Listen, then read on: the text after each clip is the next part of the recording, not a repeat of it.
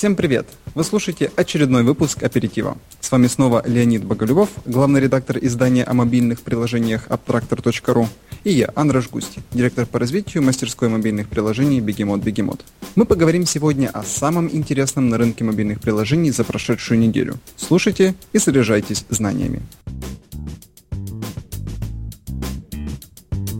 Начинаем мы с военных смартфонов. На сайте Gizmodo вышла интересная статья. Мы ее перевели, ну, я перевел в силу того, что очень интересная показалась, о том, как американское агентство по перспективным оборонным исследованиям DARPA разрабатывает смартфоны и всю экосистему для применения а, военными на поле боя.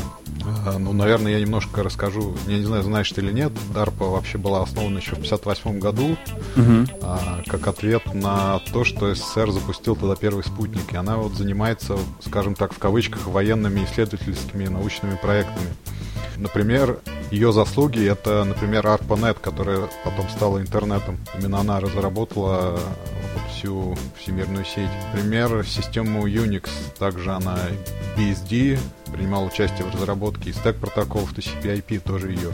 Ну и потом у нее там куча на самом деле военных технологий, типа самолет вертикального взлета, AVAX, э, все вот это, вся эта байда в стиле Железного человека, это вот именно заслуга DARPA. Еще примечательный факт, который мы потом еще дальше, я надеюсь, обсудим, то, что сейчас ею руководит женщина этим агентством. А, и до этого руководила Регина Дуган, которая ушла потом, на самом деле, в Google руководить исследовательскими проектами в Motorola. Такой интересный факт. Ну и, собственно говоря, переходя к самой статье, довольно любопытная экосистема приложений и устройств для военных, которые сейчас пользуются большими радиостанциями. И, собственно говоря, в этой статье написано, что а, за последние лет 20-30, наверное, никакого прогресса в этой области в армии не было. И вот DARPA разработала смартфоны на основе Galaxy Note, а, которыми будут пользоваться военные в условиях там боя, в условиях э, развертывания и вообще во всех остальных условиях. В чем интересно и в чем их особенность, ну, кроме физического там защищенности от пыли, влаги, там, солнца и так далее. Это набор приложений, которые специально разработаны для военных. Это карты, э, там, медицинские приложения, учет всяких э, материальных средств, и, соответственно, все вот это завязано на смартфоны, которыми будут владеть солдаты. Вот как-то так. И фейсбучик, не забудь про фейсбучик. Ну, фейсбучик тоже отдельный военный, да, про него нельзя никак забывать. Ну, вот э, довольно интересные такие решения. В России, я не помню, вот совсем недавно буквально представляли военный планшет, но насколько он э, дошел до реализации, пока я, честно говоря, не уследил. Ну, на самом деле, очень-очень интересная статья, всем рекомендую для прочтения. А, я на самом деле еще не читал ничего настолько интересного на абтракторе. Так что все дружно идем и читаем. Спасибо. Э, первое, что меня, собственно, заинтересовало, это то, как стать разработчиком для этих приложений. Потому что всегда госсектор это, да еще и американский, это такая э, бездонная просто э, бездонный ресурс для прибыли, что, конечно, хочется от этого как-то урвать кусочек, но, естественно, это нереально. А, дальше я в принципе не задумывался, что такая проблема существует в США. Я думал, что у них, ну, я не то чтобы сильно думал про эту проблему, но мне казалось, что там уже все хорошо уже продумано, все уже э, сделано, и они там бегают э, с какими-то невероятными устройствами, которых мы даже еще не слышали. И, наверное, причина тому за то, что я когда-то работал в компании Ectaco. И я помню, как еще тогда э, было очень много э, шума по поводу как раз поставок компании Ectaco переводчиков э, человеческой речи для э, военных нужд США. Это была очень крутая компания, которая зародилась в Питере, потом распространилась по всему миру. Э, и они делали переводчики с распознаванием э, человеческой речи, что-то типа Google Translate, э, но до появления Google Translate. Вот, и, соответственно, это активно все использовалось Соединенными Штатами. Я думал, что у них это все решено, и тут оказывается, что нет. Как ты говоришь, у них вообще ничего не происходило за последние там, 60 лет, и они до сих пор в некоторых случаях используют технику уровня Второй мировой войны. А еще мне очень нравится то, что они не изобретают э, колесо, они используют э, именно существующий смартфон, к которому солдаты привыкли в обыденной жизни, а, к которому привыкли вообще все пользователи, а, используют существующие технологии, они пытаются сделать что-то новое. Хотя я так понимаю, что они пытались сделать что-то новое, но у них ничего не получилось. Интересно то, что они э, изобрели именно для, этой, для этих целей э, свою защищенную сеть. И, мне кажется, ты об этом не упоминал, но просто вот это такая, такой вот э, портативный и защищенный интернет для полевых, полевых условий, где вообще интернетом даже не пахнет. Да, очень интересная особенность. Э, они, как бы, я так понимаю, научились развертывать 3G прямо в любых условиях, mm-hmm. то есть в городских, а в любых горах там Афганистана, вот они пишут, что э, они опробовали вот тестовые образцы, тоже, да, безумно интересная вещь, безумно интересные технологии, как все это будет работать, очень интересно. Угу. А, и еще я должен, к сожалению, для себя взять все свои слова про Android назад. Все то, что я говорил там в предыдущих выпусках о том, что э, будущее андроида не ясно и непонятно вот эта его популярность, чему это приведет и так дальше. И э, ну тут мы что видим? Что Android используется в военных целях. И, по сути, все, что помогает убивать, обречено на монополию, обречено на повсеместное использование и успех. Поэтому у меня даже нет сомнений по поводу того, что Android в ближайшее будущее это будет все. Но, естественно, если все-таки э, Соединенные Штаты возьмут это на вооружение, потому что, насколько я понял, э, это далеко еще не факт, что именно эти смартфоны будут э, использоваться в реальной жизни. Ну, безусловно, да, пока непонятно, как они все это будут внедрять и использовать. Но еще одна интересная особенность, которую я заметил на самом деле, ну, не, не в плане смартфонов, а в плане самой работы DARPA, что оно работает как такое стартап-агентство, да. Не знаю, ты отметил или нет, что они, ну, вообще, в целом у них всего 240 сотрудников вот во всем этом громадном а, главном в Америке исследовательском военном центре всего 240 сотрудников там при бюджете в 4 миллиарда долларов. Вот, mm-hmm. и они э, каждый проект, соответственно, объявляют конкурс, стартуют его на, как, на несколько лет, и вот как стартап смотрят его результаты, и потом либо выпускают в продакшн, либо, соответственно, закрывают. Смартфоны военные, которые мы обсуждаем, они уже, так сказать, на излете своей истории, то есть они начинались, по-моему, в 2010 году, и у них вот 4 года длился этот проект. И всего на него потратили что-то около 80 миллионов долларов. То есть, ну, совершенно какие-то смешные деньги по сравнению. Ну, это очень смешные деньги. Но я так понимаю, что им сложно вот это все делать как раз из-за бюрократии, потому что а, все-таки они подчиняются Министерству обороны, а, и несмотря на то, что это Штаты, и казалось бы, что у них столько бюрократии нет, э, все равно, ну, как они пишут, очень тяжело делать какие-либо телодвижения. Вот. А, а еще в плане статьи большие поздравления Samsung. То, что да, был... Да, хороший да. пиар, отлично. Ну, ну, ну, просто это, это великолепно для бренда, как э, бывший или теперешний маркетолог. Это, это просто ну, такой плюсище в карму бренда, что будет чувствоваться очень, долго. Ну, разве что будет какой-то очень большой факап там э, с потерями жизни и так дальше, тогда это будет, естественно, обратная история. Вот. И статья еще меня э, натолкнула на несколько размышлений. Собственно, интересно, о чем мы слышим, о чем мы не слышим. То есть там говорилось о том, что там куча засекреченного материала, э, который э, сам журналист не смог опробовать или посмотреть.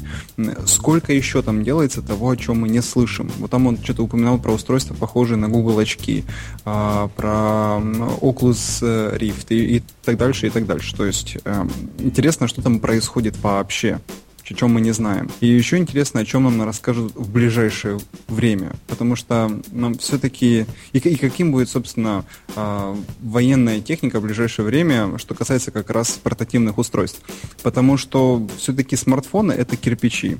Э, как там правильно указано, э, каждый грамм это тяжело для солдата, это э, минус в его мобильности и так дальше. И ну как долго еще будет военная промышленность тянуться за Ну, то есть, по идее, должно быть наоборот. Военная промышленность должна быть впереди э, пользовательской, а сейчас мы видим обратную ситуацию. Мне интересно, как долго это еще будет происходить. Э, мне казалось, что как раз наоборот, военные должны в первую очередь уходить вообще от мобильных устройств, переходить на что-то, я не знаю, какие-то встроенные чипы, встроенные линзы, э, а не придумывать, как лучше таскаться с мобильными телефонами. Как, что ты думаешь по этому поводу? Ну, ты правильно отметил, что обсуждалось то, что они пытались сделать свое. Ну, понятно, что большие глобальные корпорации, которые занимаются смартфонами, планшетами и всем остальным моби... всеми остальными мобильными устройствами, они сделают гораздо больше и интереснее, чем там та же DARPA в силу своей, там, в силу того, что они богатые, у них огромные R&D дело и все остальное. То есть, ну, по-моему, вполне очевидно, что военным проще использовать э, существующие а, устройства, нежели изобретать что-то новое. Ну, так, так тогда, ну просто, ну смотри, раньше, ну, walkie-talkies, да, вот э, первые ра- радиоболталки, они как раз были изобретены для э, военных нужд. Интернет был изобретен для военных нужд. То есть э, то, что мы сейчас имеем, мы имеем, по сути, благодаря э, разного рода усовершенствованием военных технологий. Точно так же, как интернет питается э, порноиндустрией, то есть все, что необходимо порноиндустрии, внедряется в интернет, и это, по сути, двигатель прогресса в этой сфере. Э, точно так же раньше было в технологиях, а сейчас получается наоборот. Для меня это странно. Ну, ты правильно отметил, что на самом деле мы многое не знаем из того, что там происходит. То есть те же Oculus Rift, это, я так понимаю, во многом те системы зрения, которые там применялись на истребителях, и нам просто, я думаю, много многого не говорят. И когда военные технологии придут к нам, ну, мы только потом об этом узнаем. Ну да, они такие, а вот мы сейчас пытаемся что-то сделать с Samsung, а у нас не очень получается, у нас бюджеты маленькие, а потом да-да-да, как покажут какой-то робокоп. Вот, а еще прикольно, как они это все дело мон- э, собираются монтировать. Вот как раз думал, что вот стоит солдат с такой пушкой в 20 килограмм в левой руке, над ним вражеские самолеты, ага, там пехота вокруг него бежит, танки на него лезут, а он, а давай-ка я сейчас, да. Да, я сейчас достану из карманчика смартфон, потыкай в него пальцем. Вот, они там вот сделали специальную, специальный держатель для этого смартфона со специальным стилусом, чтобы можно было в него тыкаться и оперативно использовать. Это прикольно. Да, очень интересно. Ну вот мне интересно еще, есть ли в России такие разработки, и как бы интересно было бы на наши посмотреть, потому что ну, я думаю, что наверняка то же самое разработки параллельно идут э, там во всех странах, и вот на наши было бы интересно посмотреть. Было бы интересно посмотреть, но э, ты знаешь, я, я боюсь получить гнев Э, от, от кого-то, я не знаю, там, от какого-то какого использователя, либо, либо слушателей. Но мне кажется, что если что-то и делается, это очень похоже на потемкинские деревни. Ну, не знаю. Хорошо. Не будем дальше углубляться да. в обсуждение, в обсуждение такой чревато. тонкой, тонкой, тонкой материи. Да, хорошо. Ты упомянул, э, разговаривая об этой системе Android, вторая интересная новость, которую мы публиковали на этой неделе, это ну, распределение версии Android вообще на рынке. Довольно любопытно, что, ну, знаешь ты или, наверное, не очень знаешь, а потому что ты как бы iOS-пользователь и больше в бизнес-плане заинтересован в iOS. Но на самом деле есть две версии Android. Одна это Open Headset Alliance, которой мы все пользуемся в смартфонах. И есть Android Open Source Project. Собственно говоря, это ну, практически одно и то, одно и то же, то есть только в Open Handset Alliance в Android интегрированы все сервисы Google. Карты, почта, там Google Now и все остальное. А Android Open Source Project это вот чистый Android, Open Source, берите, делайте, что хотите. Соответственно, вот любопытная ситуация, что Open Source Android э, занял 20% на рынке вообще всех смартфонов смартфонов. То есть если Android занимает 85% на рынке, то открытый Android это 20%. Не, не из 85, а из, из, из всего рынка смартфонов. Кто этим занимается? Ну, в первую очередь, конечно, китайцы. Вот большинство производителей в Китае используют открытый Android, э, не включают туда сервисы Google, впиливая туда свои оболочки, свою почту, свои карты, свои магазины и так далее. Чем это чревато для Google? Ну, тем, что если в Андроиде нет сервисов Google, а Google зарабатывает на сервисах, я напомню, не на Android, не на продажу устройств, так как он продал Lenovo, э, Lenovo свою Motorola. А, угроза росту доходов Google, ну, совершенно прямая. И как будет с этим Google бороться, собственно говоря, не совсем понятно. понятно. Такая интересная ситуация складывается на рынке. Ну, посмотрим, как это будет развиваться. Ну, мне кажется, что там все понятно, как это будет развиваться. Android будет, Google будет делать все возможное для того, чтобы эм, процентное соотношение вот этой вот версии операционной системы снижалось. Помнишь, в тот раз мы говорили про э, компании зла и добра? Вот, и мне кажется, что ну вот это потенциальный такой проросток очередной компании добра, которая пытается, а, ну, вроде как бы идеологически противостоять э, Гуглу, который пытается все задушить, все под себя подмять. Вот такой он становится злой и нехороший, некрасивый. А вот тут такая добрая, хорошая операционная система, свободная, там, отличающая, отличающаяся от э, э, стандартного андроида, э, в которой, как наверняка будут говорить, там не встроена куча шпионских всяких вещей, которые будут отпугивать, отпугивать пользователей, а Google будет как раз бороться с ней. Так вот, возможно, это как раз очередная наша э, будет компания добра, либо, либо система добра. Э, вот такие у меня рассуждения смешные. А, ну, кстати, если возвращаться к нашему прошлому разговору о, доль, о, о долях а, Android и iOS, вот как ты думаешь, сколько бы заняла iOS, если бы она была открытой и доступной на всех устройствах? Я думаю, что, скорее всего, даже победила бы Android это противоречит, в принципе, идеологии iOS, и э, это было бы невозможным. Я как-то читал статью на этот счет, что, э, по сути, деградация таких систем, как Windows э, и Android, э, она обусловлена как раз кастомизацией. Э, и столько получает, настолько высока фрагментарность, это тяжело для пользователей, для производителей, для самой системы, э, для разработчиков, э, что просто в определенный момент становится неудобным э, и стандарт качества теряется. Собственно, мы любим э, iOS за определенный стандарт качества. Мы знаем, что он везде одинаковый. А, мы знаем, что от него ожидать в принципе. А, мы знаем, что если мы разрабатываем, а, либо пользуемся мобильными приложениями, либо в принципе приложениями, программами для, для этих операционных систем от Apple, все будет работать одинаково, все будет работать одинаково качественно. А если у нас получится такая вот открытая система, фрагментированная, диверсифицированная, то мы этого качества не получим. И, и э, я не думаю, что это помогло бы iOS занять вот какие-то хорошие позиции. Потому что тогда он был бы андроидом.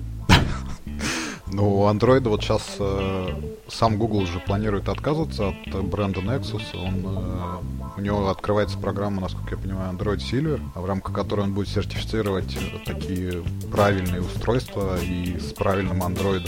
Mm-hmm. То есть вот, ну, я думаю, что Apple могла бы пойти по тому же пути, но взять 5-10 производителей, задать им условия, ну, как Windows Phone тот же самый. У тебя есть Windows Phone, он везде одинаковый, да, при этом э, Microsoft строго задает рамки железа, которое должно быть, там, проверяет все это, контролирует. Вот не могла бы iOS пойти по тому же пути? Ну, я думаю, они не пойдут, потому что это как-то, ну, ну это, это была бы другая компания. Ну, у нас на самом деле. Разве не так, не согласен? Ну, не знаю, мне было бы просто интересно посмотреть на конкуренцию двух э, систем мобильных, находящихся в одинаковых условиях. Вот э, это был бы большой вопрос, за кем бы была победа. Ну, ты, ты знаешь, мне э, все-таки одна, одна из таких краеугольных э, идеологий Apple это особенность и уникальность.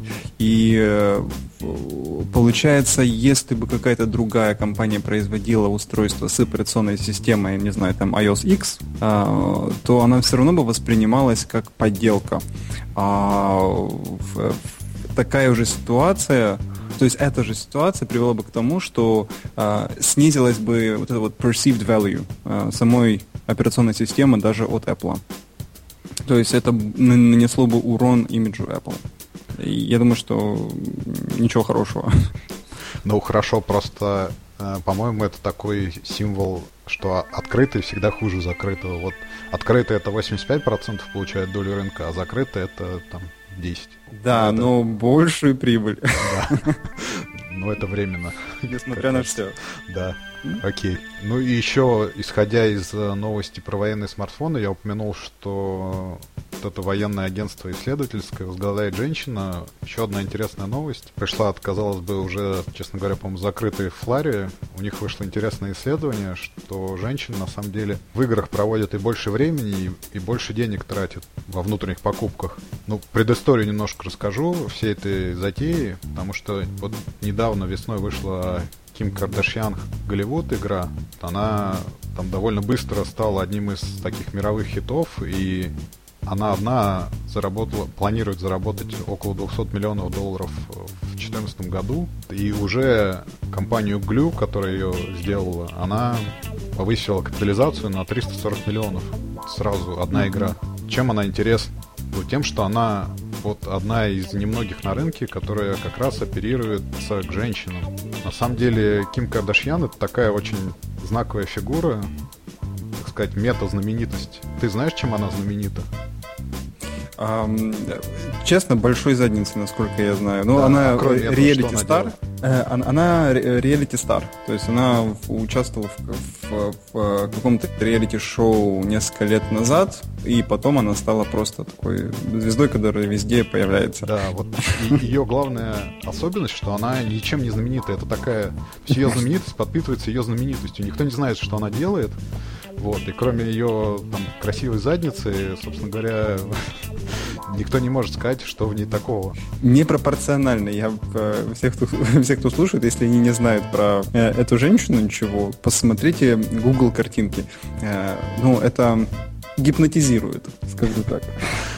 Ну, и вот, соответственно, Ким это вот совершенно идеальная фигура для мобильной игры, потому что, ну, вот возьми спортсмена, да, у спортсмена есть любители, есть нелюбители. У музыканта, да, его можно любить и можно не любить. А тут вроде все ее любят, и все бегут в игру посмотреть, что это за игра.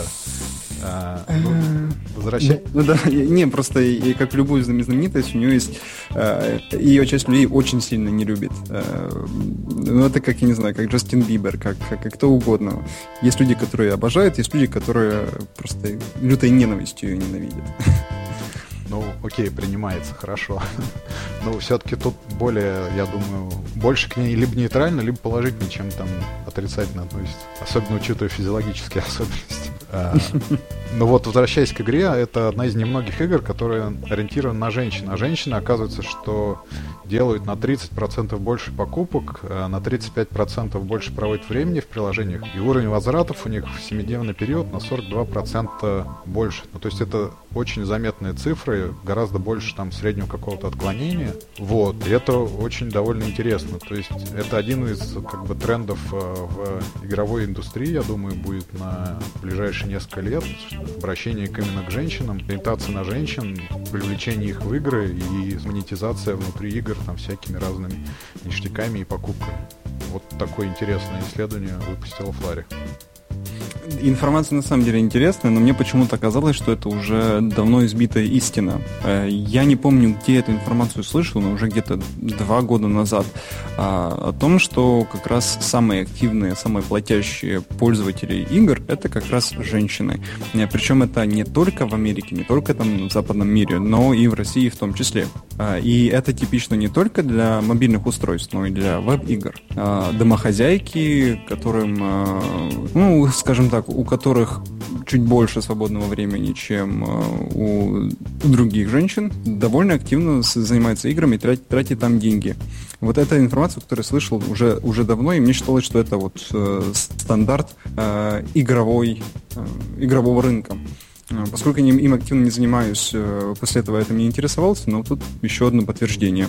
И твое наблюдение или предположение, что это будет будущее либо тренд в ближайшем будущем, а, он мне очень интересен, и мне кажется, что ты прав. А ты вот со своей точки зрения, как разработчик неигровых приложений, можешь, а, у тебя есть какие-нибудь данные о потреблении женщинами неигровых приложений? Потому что а, интересно и в разрезе как бы простых приложений. Ну, тут как простые приложения, они слишком разные для того, чтобы делать какие-то обобщения. А, я что-то слышал про дейтинг, э, дейтинговые приложения и э, социальные. Там, по-моему, тоже преобладают женщины и в плане монетизации в том числе. То есть в плане приобретения всяких, всяких няшечек. Но а, как раз там вот повторяется игровая механика. То есть ты приобретаешь что-то для того, чтобы улучшить свой профиль, прокачать свою аватарку, так сказать. И поэтому, мне кажется, с, этим связана прямая корреляция. А в основном, ну, на самом деле, приложения слишком разные для того, чтобы обобщать. Хорошо. Тогда переходим к следующей новости. Еще одно приобретение заметное. Компания Tune, это бывшая Offers, э, которая владеет Mobile App Tracking, ну, крупнейшим сервисом отслеживания установок, приобрела компанию Mobile Dev HQ. Это, опять же, один из ведущих сервисов э, в э, области ASO, App Store Optimization. Ну, вот то, о чем мы говорили две передачи подряд, о том, что укрупняются инструменты, с каждой недели все подтверждается, подтверждается. Тут больше интересна именно область АСО, как, э, мне кажется, одно из таких ключевых направлений э, в области маркетинга и вложений, потому что топы все меньше влияют на скачивание, поиск все больше, и поисковая оптимизация именно для App Store э, выходит на первый план.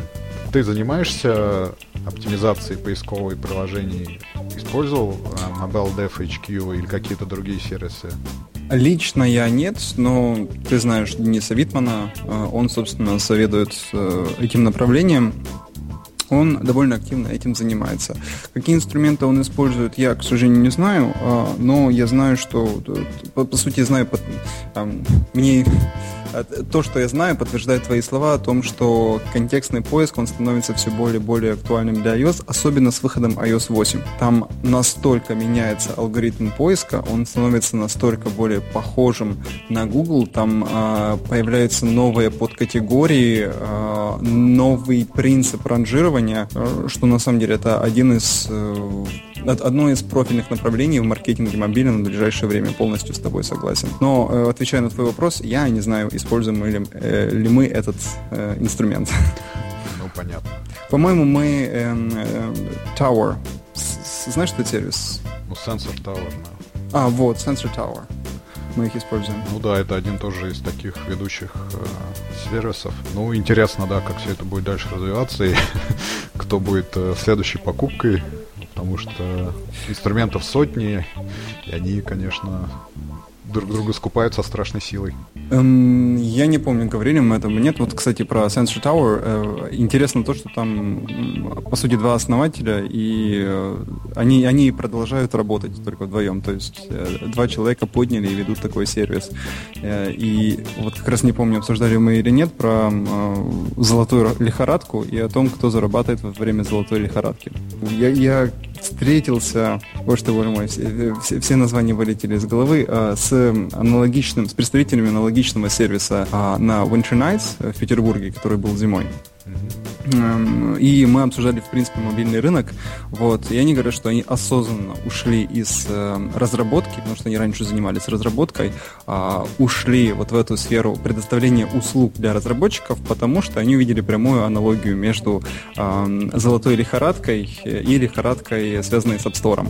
И в золотую лихорадку зарабатывали не те, кто в большей степени не те, кто, зараб... кто искал золото, а те, кто продавали им клинки.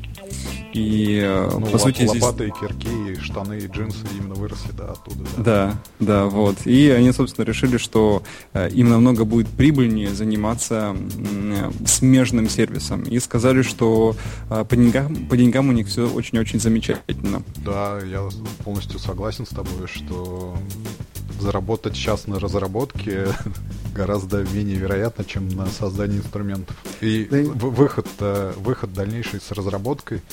То есть ты разрабатываешь, разрабатываешь, ну а дальше что? Ну, тебя вряд ли кто купит, а вот инструмент, скорее всего, заинтересует там крупные компании, которые вполне могут купить его. Если говорить о разработке какого-то конкретного э, мобильного продукта, то, естественно, это стартап, его продать можно, а если говорим про аутсорс, то обычно никто аутсорс не покупает, кроме того сумасшедшего случая, когда с пару месяцев назад э, какой-то очаровательнейший человек э, вложился какими-то миллионными фунтами стерлингов в э, российского разработчика, который просто делает аутсорс. Слышал об этой а, истории? Да, да, да, слышал. Но я не помню вот название, потому что какая-то совершенно неизвестная компания. Да, но Там какая-то темная история, по-моему, там что-то то ли распилили, то ли что-то... I- I- iconic, iconic App, что-то такое. Я не помню даже. Да, как-то так они Ну, называются. Странно все это выглядело очень. Очень. Обычно никто не вкладывает деньги в аутсорс. Это, э, это настолько высоко рискованный э, бизнес, что ну, это нужно просто любить, чтобы им заниматься. Поспрашивай любого в сфере. Как такой э, долгоиграющий, высокорентабельный бизнес, то ну, воспринимать довольно сложно. Ну хорошо, и тогда пятая новость, наверное, наша последняя. На сегодня как раз о золотой лихорадке Apple создала такой мини-сайт у себя на Apple.com, которым поделилась результатами работы всей экосистемы, в целом приложений Apple в Европе. По-моему, довольно любопытно. Компания вот заявляет, что экосистема приложений создала полмиллиона рабочих мест, э, ну, связанных с приложениями. Еще 100 132 тысячи, а, ну, так или иначе, связаны с работой на, а, на приложении на саму Apple. И 116 тысяч, а, так или иначе, обусловлены деятельностью компании Apple и, собственно говоря, ростом компании. То есть вот всего там работает э, около 700 тысяч человек работает на Apple или на экосистему приложений, которую она создала. Вот, и это всего там, напомню, с 2008 года за 6 лет. Вот такая интересная золотая лихорадка. А, и еще интересный факт. Из 20 миллиардов долларов, которые Apple выплатила разработчикам, это вот она объявила на WWDC недавно, 6,5 а, от, отправились в Европу, то есть, ну, практически сколько там, треть. И наиболее, наибольшее количество разработчиков зарегистрировано в Британии и Германии, соответственно, 61 тысяча и 52 тысячи человек. Ну, не разработчиков, а платных э, аккаунтов разработчиков в App Store. Всего же в Европе 280 тысяч платных аккаунтов зарегистрировано. Вот такие красивые цифры. Мне интересно, где там, э, как соотносятся цифры в России. По-моему, мне что-то подсказывает, что где-то там можно было бы при, прицепить и Россию а, а, в плане соотношения цифр, если брать отдельные а, европейские страны, о которых они говорят. Вот. А, да, просто такое замечание. Ты что-нибудь знаешь об этом? Слышал? Ну, я бы оценил там в районе 20 тысяч. Всего-то? Всего ого-го сколько? А твоя оценка какая? 20 а, тысяч, 20 тысяч. Не, ну ты знаешь, наверное, ты прав. Но, хотя нет. Да, не согласен с тобой. Смотри, нужно взять всех разработчиков, которые делают на аутсорс, нужно взять э, все стартапы, которые делают mobile, а, все эти компании обычно регистрируют э, свой собственный аккаунт. Неважно, там получается у них в конечном итоге выпустить приложение или нет, но платный аккаунт есть. И э, посчитай э, ну, чуть ли не всех клиентов, всех их клиентов. То есть это бизнесы, которые заказывают себе приложение. И очень часто бизнесы, естественно, отдают приложение на публикацию разработчику, но также часто они пытаются публиковать через себя. То есть я бы, наверное, сказал, что 1030-40. Что-то мне так кажется. Ну, смотри, вот в Италии 20 тысяч, э, в Испании 16 тысяч, э, в Британии, да, 61 тысяча. Это в Европе, где все довольно плохо с, э, с IT-стартапами. Ну, на самом деле. А, мне кажется, что там в плане предпринимательства мобильного все вот, вот как раз вот там, если мы говорим про Испанию и Италию, все немножко ну, тухлее, а, чем в России, потому что здесь каждый второй пытается что-то там ну, запилить, и э, надо, не надо, открывает свой аккаунт, э, нанимает разработчиков, что-то пытается сделать, э, что-то пытается опубликовать. Я не думаю, что в этих странах все настолько активно, и особенно учитывая разницу в количестве населения. Как-то мне странно. То есть я не то, что я, там, ярый сторонник э, э, верховенства России на цифровом мире, но просто э, мне кажется, вот наблюдая за тем, что там происходит, э, мне кажется, что Европа довольно тухлая.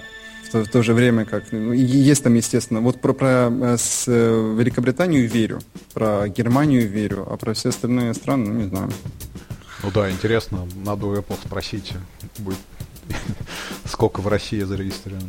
Посмотрим.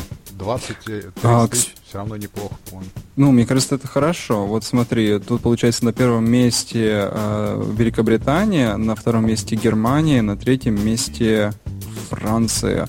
И, и это, по сути, соответствует IT-хабам в Европе. Лондон, Берлин и Париж. Париж, ты знал, кстати, что там очень бурлящая IT-жизнь? Нет. Я вот да. в, в Италии, там мы подавались даже на стартап школу с одним проектом. Нас не взяли. Я знаю, ну вот в Италии активная тоже жизнь. В Испании, честно говоря, не знаю. Мы вот запустили испанский сайт, сейчас посмотрим.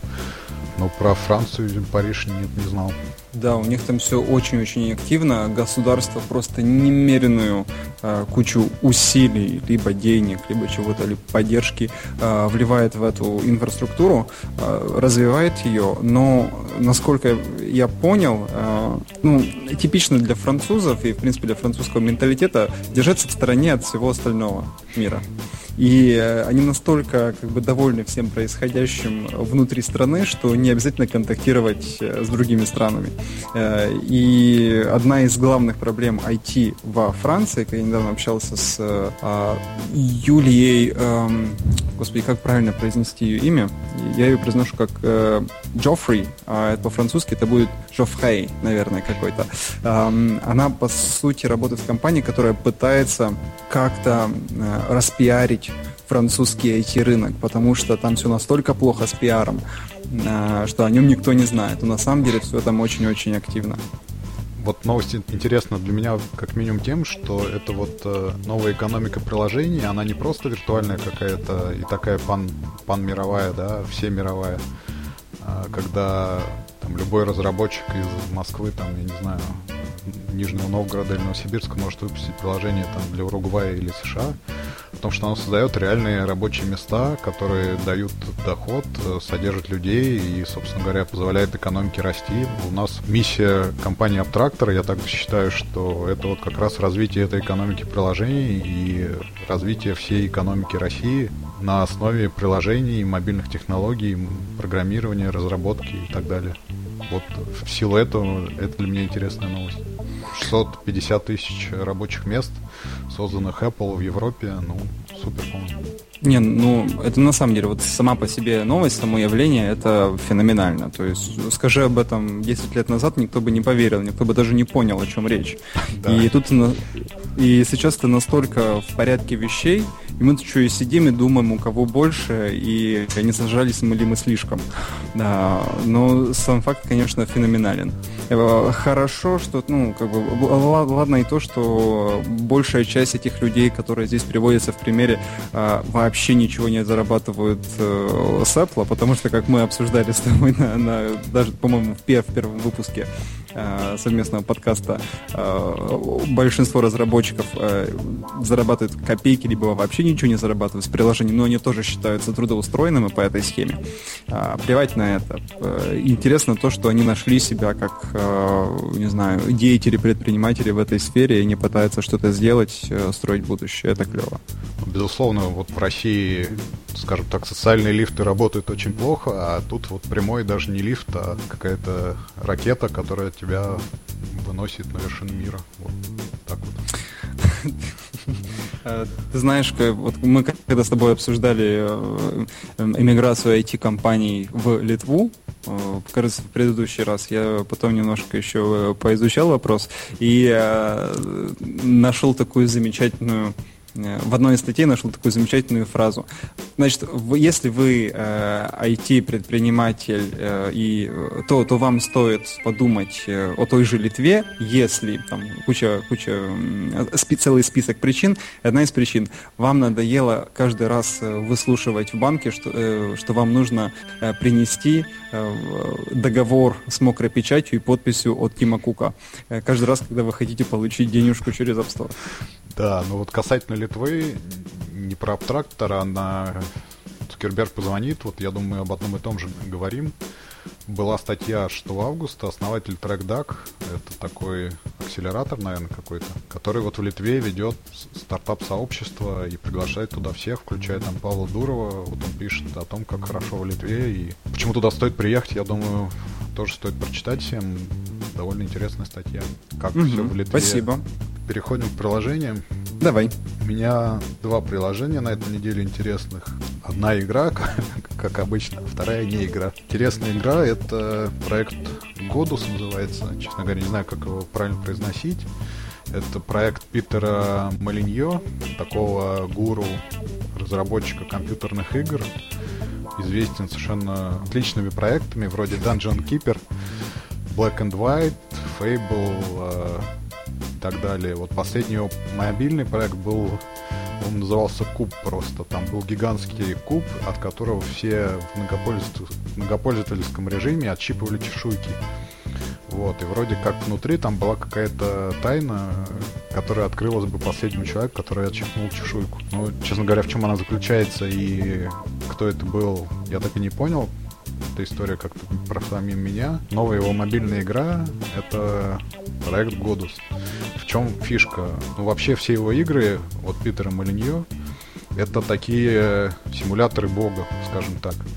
То есть тот же Black and White — это в них нету никаких прямых действий на людей, а вы как бы вам даются божественные силы какие-то, которыми вы можете на них влиять.